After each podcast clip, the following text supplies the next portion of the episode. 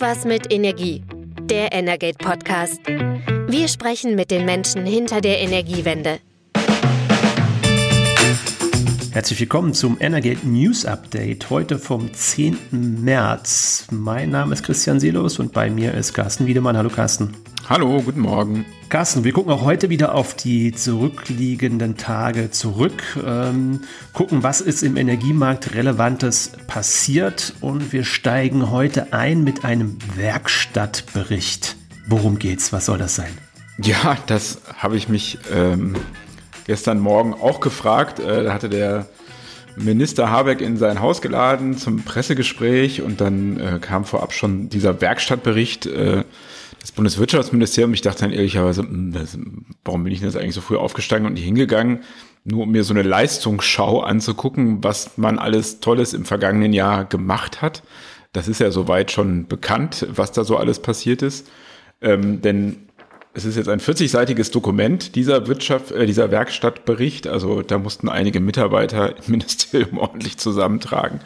Es ist allerdings nicht nur eine Leistungsschau, also schon ungefähr die Hälfte steht eben drin, was man alles gemacht hat. Also eben Kernthema natürlich äh, das Loslösen von russischen Energieimporten, der schnellere Ausbau der erneuerbaren Energien, der Wasserstoffhochlauf, also alle die verschiedenen Maßnahmen, die die Bundesregierung beschlossen hat, schnellere Genehmigungsverfahren und so weiter und so fort, ist schon äh, vieles bekannt, auch oft, besprochen, aber offenbar hatte der Minister hier nochmal das Interesse, das dann auch nochmal darzustellen, ähm, so nach anderthalb Jahren im Amt. Aber steckten auch ein paar neuere Sachen drin, die äh, durchaus äh, dann auch nochmal einer näheren Betrachtung lohnen, äh, beispielsweise beim Thema Wärme, darüber wird ja gerade viel gesprochen, eben wegen der Pläne zum für den Austausch von Heizungen. Das haben wir in der vergangenen Woche hier besprochen, also die Reform des Gebäudeenergiegesetzes, wonach dann eben im kommenden Jahr bei Neueinbauten von Heizungen eben solche Anlagen eingebaut werden sollen, die 65 Prozent erneuerbare Energien ähm, verwenden, heiß diskutiert. Und ähm, seitdem diese Pläne bekannt sind, beobachtet man eben, dass ähm, der Minister da immer ein großes Interesse hat, in der Öffentlichkeit darzustellen, dass das Ganze dann vielleicht doch nicht so schlimm ist, ähm, wie es auf den ersten äh, Blick vielleicht klingt. Ja, weil es natürlich ziemlich viel Kritik äh, an den Vorschlägen gab. Ähm, es steht im Raum, dass viele Gas- und Ölheizungen schon zum nächsten Jahr ausgetauscht werden müssten. Ähm, da gab es viel Aufregung schon 2024. Dabei muss man da nochmal sagen, wir hatten das, glaube ich, in der letzten Woche auch schon angesprochen, das war eigentlich bekannt. Das ist nicht neu. Trotzdem hat man den Eindruck, dass Minister Habeck jetzt an der einen oder anderen Stelle ein bisschen zurückrudert und sagt, na ja, es gibt jetzt keine Pflicht, dass sämtliche Heizungen hier plötzlich ausgebaut werden müssten. Er rückt aber auch nicht von dem Pfad ab, dass sich im Wärmemarkt definitiv was tun muss und davon sind in allererster Linie Erdgas- und Erdölheizungen betroffen. Ganz genau. Also er hat das auch gestern nochmal ähm, klar gesagt. Also man könnte sich keine Bequemlichkeit leisten, ähm, einfach weil man eben ja Klimaziele erreichen muss. Und er hat dann mehrfach eben auf die vergangenen zehn Jahre hingewiesen, wo eben nicht viel passiert ist. Da hat man sich, hätte man sich nur Ziele gesetzt und eben nichts gemacht. Und jetzt muss man eben das jetzt in einem doppelten Tempo alles umsetzen.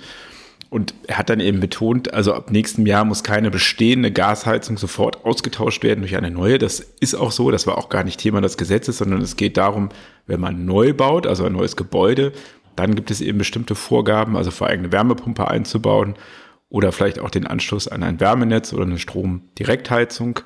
Und dann eben, wenn man umfangreich saniert und auch der Kessel dann irgendwann sein Betriebsende erreicht hat.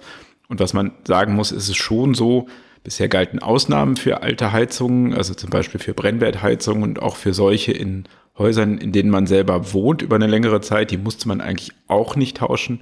Da laufen jetzt Fristen ab, ähm, also Ausnahmen von diesen Fristen. Das heißt, nach 30 Jahren muss dann da doch irgendwann mal was Neues gemacht werden. Und weil man eben weiß, das sind äh, Millionen von Menschen betroffen, äh, die auch, auch wenn sie vielleicht in einem Haus wohnen, jetzt nicht unbedingt viel Geld haben, betont eben äh, das Wirtschaftsministerium, dass es dafür auch eine umfangreiche Förderung geben soll. Die war eben auch Teil der Ankündigung dieses Werkstattberichtes und die soll eben erstmals, so wurde das formuliert, eben auch sozial ausgerichtet sein. Also Habeck hat dann das Beispiel gebracht, wer eben seine Villa für 10 Millionen saniert, der kann sich dann auch noch irgendwie 20, 30, 40.000 für eine Wärmepumpe leisten.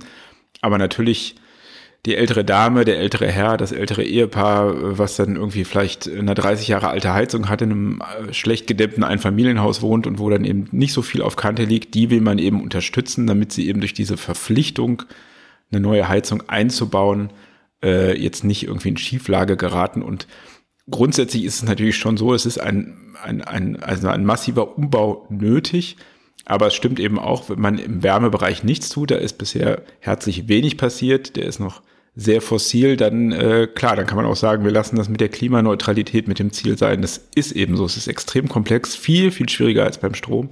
Aber es muss eben was passieren. Mhm. Und du hast es gerade gesagt, das Haus bekräftigt ja auch eine Regelung, dass Heizungen, die das äh, Mindestalter von 30 Jahren erreicht haben, dann auch ausgetauscht werden müssen. Wir wohnen ja beide in Berlin, wo gerade in den 90er Jahren viel saniert wurde. Und da kommen natürlich jetzt schon viele Heizungen genau an diese Altersgrenze. Und da ist das gesetzlich auch so vorgesehen, dass in Mehrfamilienhäusern, wenn dann eine Heizung ähm, saniert werden muss, ausgetauscht werden muss, dann beginnt eine Frist und dann ist eigentlich vorgesehen, ähm, dass die ähm, Heizungsversorgung im ganzen Gebäude ausgetauscht werden muss. Und ähm, klar, das Ganze spielt natürlich ja auch vor dem Hintergrund, ähm, dass wir kein Erdgas mehr aus Russland kriegen, sondern teuer über LNG ähm, mittlerweile einkaufen können. Und da spielt das natürlich total rein.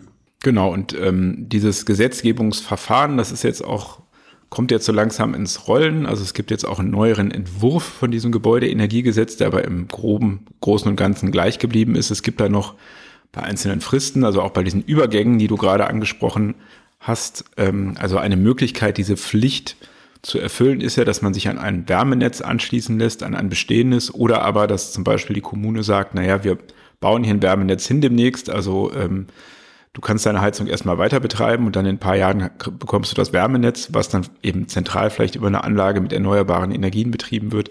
Da gibt es jetzt dann jetzt bis zu zehn Jahre Zeit, ähm, wenn man eben an ein Wärmenetz angeschlossen wird und da soll auch ein ein ähm, günstiger Preis für die Kunden dann vereinbart werden. Ähm, das soll auch überprüft werden. Also das ist jetzt noch neu, diese Regelung.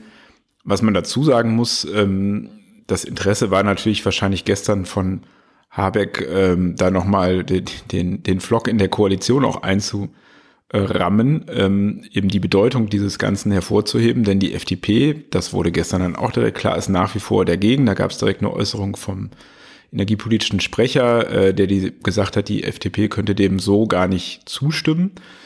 Verwundert so ein bisschen, denn vereinbart war es ja in der Koalition, 65 Prozent erneuerbare Energien ab 2024 für neue Heizungen, aber die FDP plädiert da eben mehr schon traditionell für Technologieoffenheit und lehnt eben dieses schon diese starke Fokussierung auf die Wärmepumpentechnologie als äh, Mittel der Wahl ab und möchte da eben noch mehr Optionen und auch mehr das Thema Sanierung mit einbeziehen.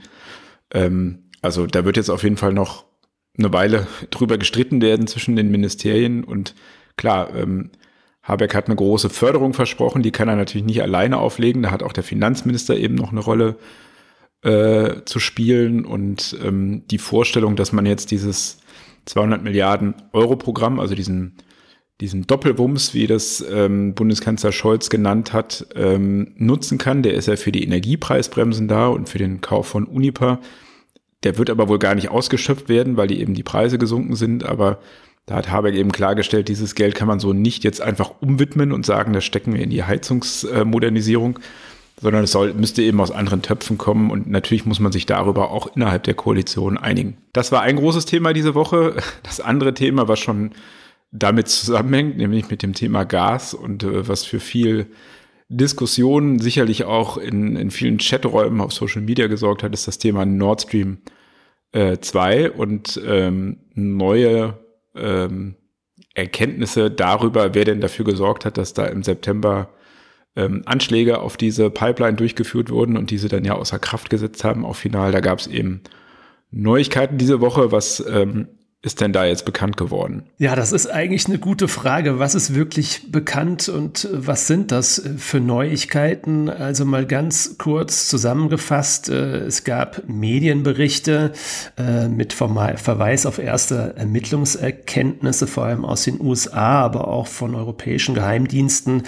Ähm, da wird ein sechsköpfiges Team in den Mittelpunkt gestellt, die offensichtlich mit, mit einer Yacht oder mit einem motorisierten Segelboot Boot ähm, auf der Ostsee unterwegs war, um diese Anschläge scheinbar auszuführen. Da gibt es allerdings sehr viele Fragezeichen noch dahinter. Vielleicht noch mal ganz kurz, du hast es gerade gesagt, ähm, es gab Explosionen sowohl an der hm, Pipeline, Ostsee-Pipeline Nord Stream 1 als auch an der Pipeline Nord Stream 2.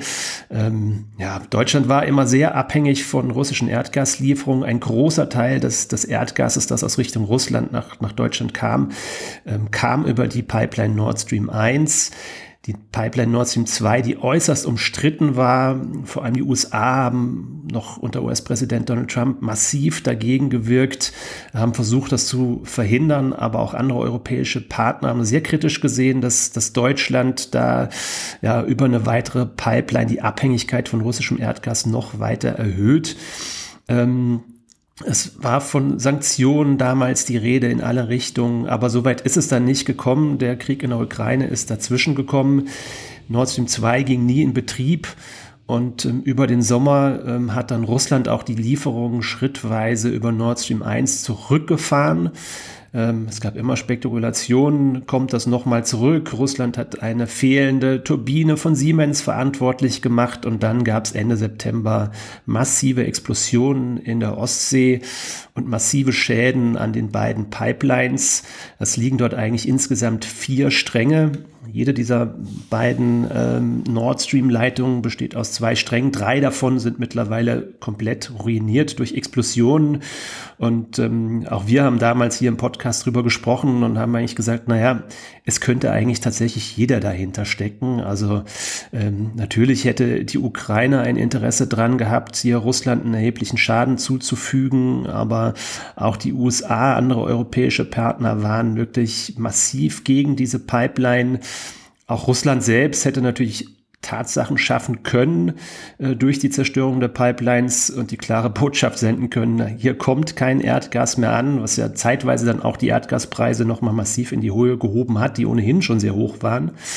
Also viele Fragezeichen. Jetzt gibt's eben offensichtlich erste Erkenntnisse und Medienberichte darüber, dass ja scheinbar ein recht kleines Team da aktiv gewesen sein soll ähm, auf einem äh, auf einem Schiff, auf, einem, auf einer Yacht, die in Polen angemietet wurde, scheinbar von einer Firma, die im Besitz von ukrainischen Staatsbürgern ist äh, mein Eindruck ist aber, da ist sehr viel ungewiss. Ähm, diese Menschen ähm, ist zu hören, ähm, seien mit gefälschten Pässen auch unterwegs gewesen. Also soll sich wohl um zwei Taucher, zwei Helfer, einen Kapitän und eine Ärztin gehandelt haben. Aber es gibt jetzt schon in Expertenkreisen große Zweifel daran, dass das die ganze Geschichte sein sollte. Denn auch schon damals, als die Explosionen aufgetreten sind, ähm, hieß es eigentlich von allen Seiten, das kann nur ein staatlicher Akteur mit einer mit einem ähm, militärischen Hintergrund gewesen sein.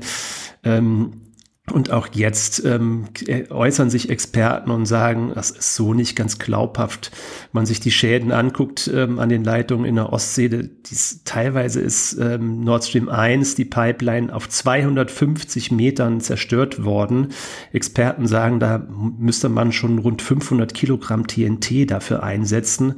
So, ich bin überhaupt kein Experte in dieser Sache, aber es fällt natürlich schwerlich, ähm, sich vorzustellen, dass hier zwei Taucher, ähm, gegebenenfalls mit zwei Helfern unterwegs waren, die ähm, solche Mengen dann im Untergrund, ich glaube in 70 bis 80 Meter Tiefe an den beiden Pipelines ähm, ähm, angebracht haben. Und ähm, ja, selbst Russland, ähm, man würde ja annehmen, dass Russland so eine Vorlage dankend annimmt, dass Russland sagt, ähm, äh, ja, ähm, wir haben es immer gewusst, die Ukraine ist hier der Täter.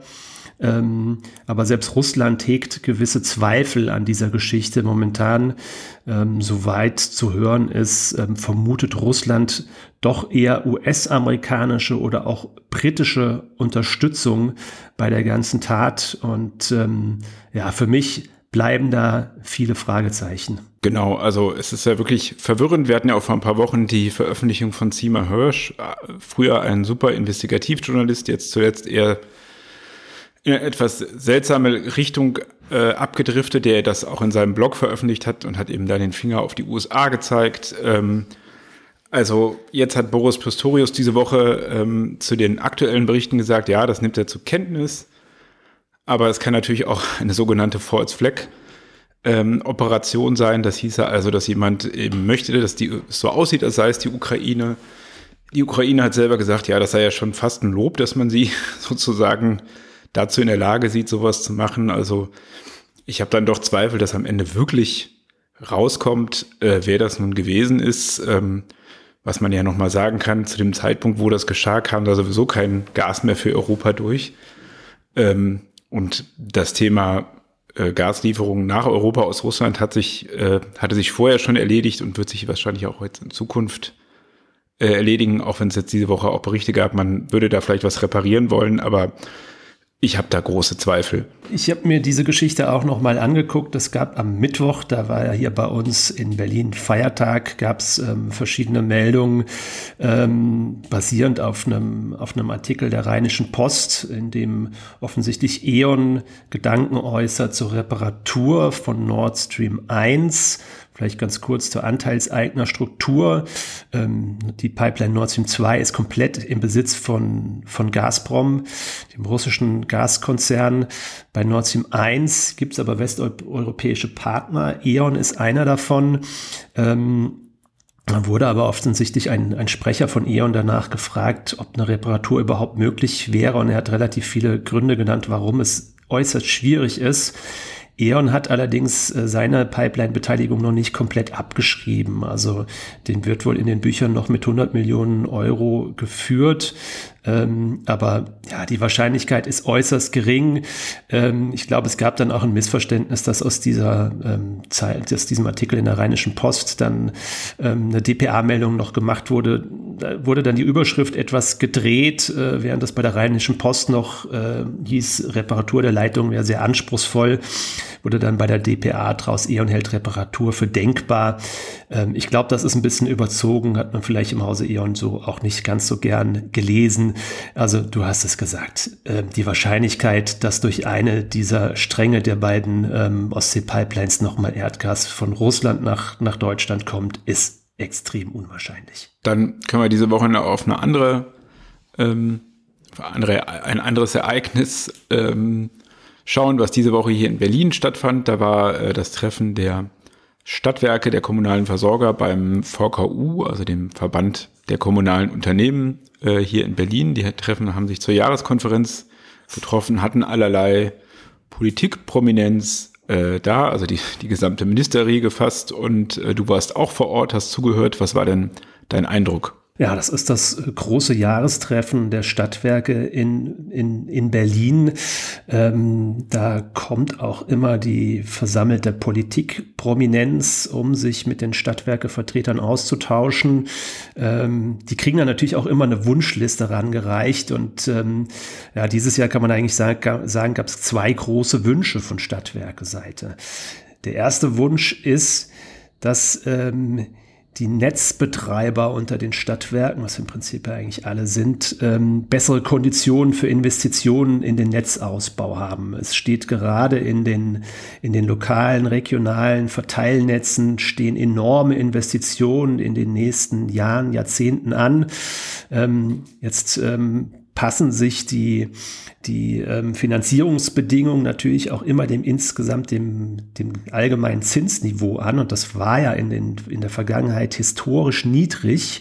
Und ähm, die Bundesnetzagentur legt immer fest, ähm, mit welcher Verzinsung Eigenkapital und Fremdkapital ähm, für die Netzinvestitionen festgelegt wird. Und ähm, entsprechend fällt auch das jetzt erstmal, so ist es der Plan der Bundesnetzagentur, sehr niedrig aus. Die Stadtwerke, auch andere Netzbetreiber opponieren dagegen schon seit längerem und sagen, mit einer sehr geringen Rendite, wenn überhaupt noch von Rendite zu reden ist, können wir diese anstehenden Investitionen überhaupt nicht tätigen.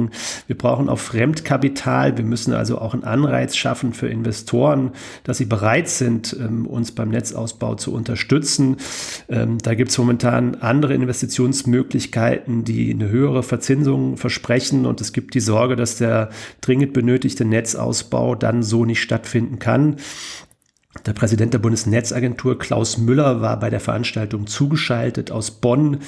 Ähm, ja, er hat nicht unbedingt gesagt, er geht darauf ein, aber er hat gesagt, es wird in den nächsten Monaten einen Vorschlag der Bundesnetzagentur geben und ähm, da hält er sich zumindest an das, was auch unter seinem Vorgänger Jochen Hohmann schon verabredet worden ist. Wenn es eine deutliche Trendumkehr bei den allgemeinen Zinsen gibt, dann wird sich die Bundesnetzagentur auch da nochmal die eigenen Regelungen angucken.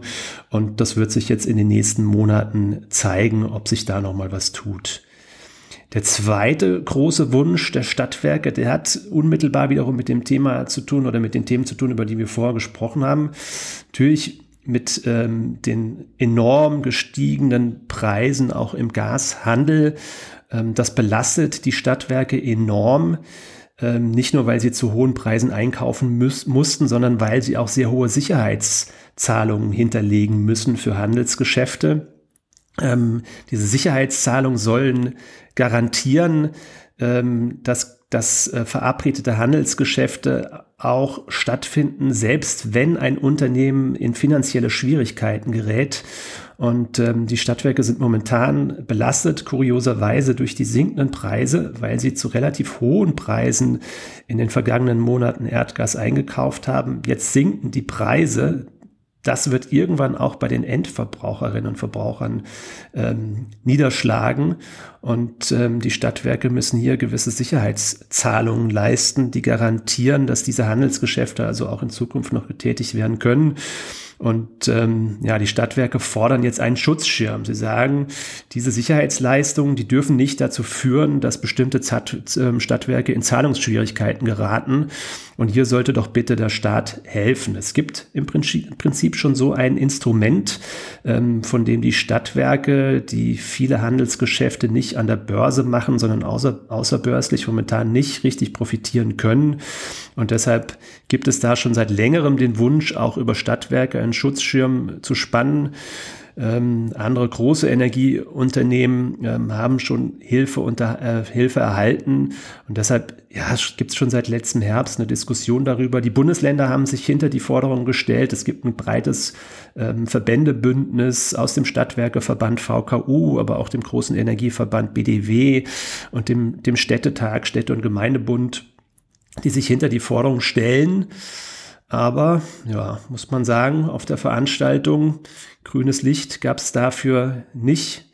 Ähm, auch kein gelbes Licht, obwohl der Minister ähm, ein gelbes Parteibuch hat, der Zuständige, also Bundesfinanzminister Christian Lindner, hat zwar viel Lob für die Stadtwerke mitgebracht, auch äh, Bundeskanzler Olaf Scholz hat die Stadtwerke gelobt für ihre Leistungen und das ist, dass sie einen wesentlichen Beitrag dazu geleistet haben, dass äh, die Energieversorgung jetzt in der schwierigen Phase auch im Winter ähm, auf hohem Niveau geblieben ist.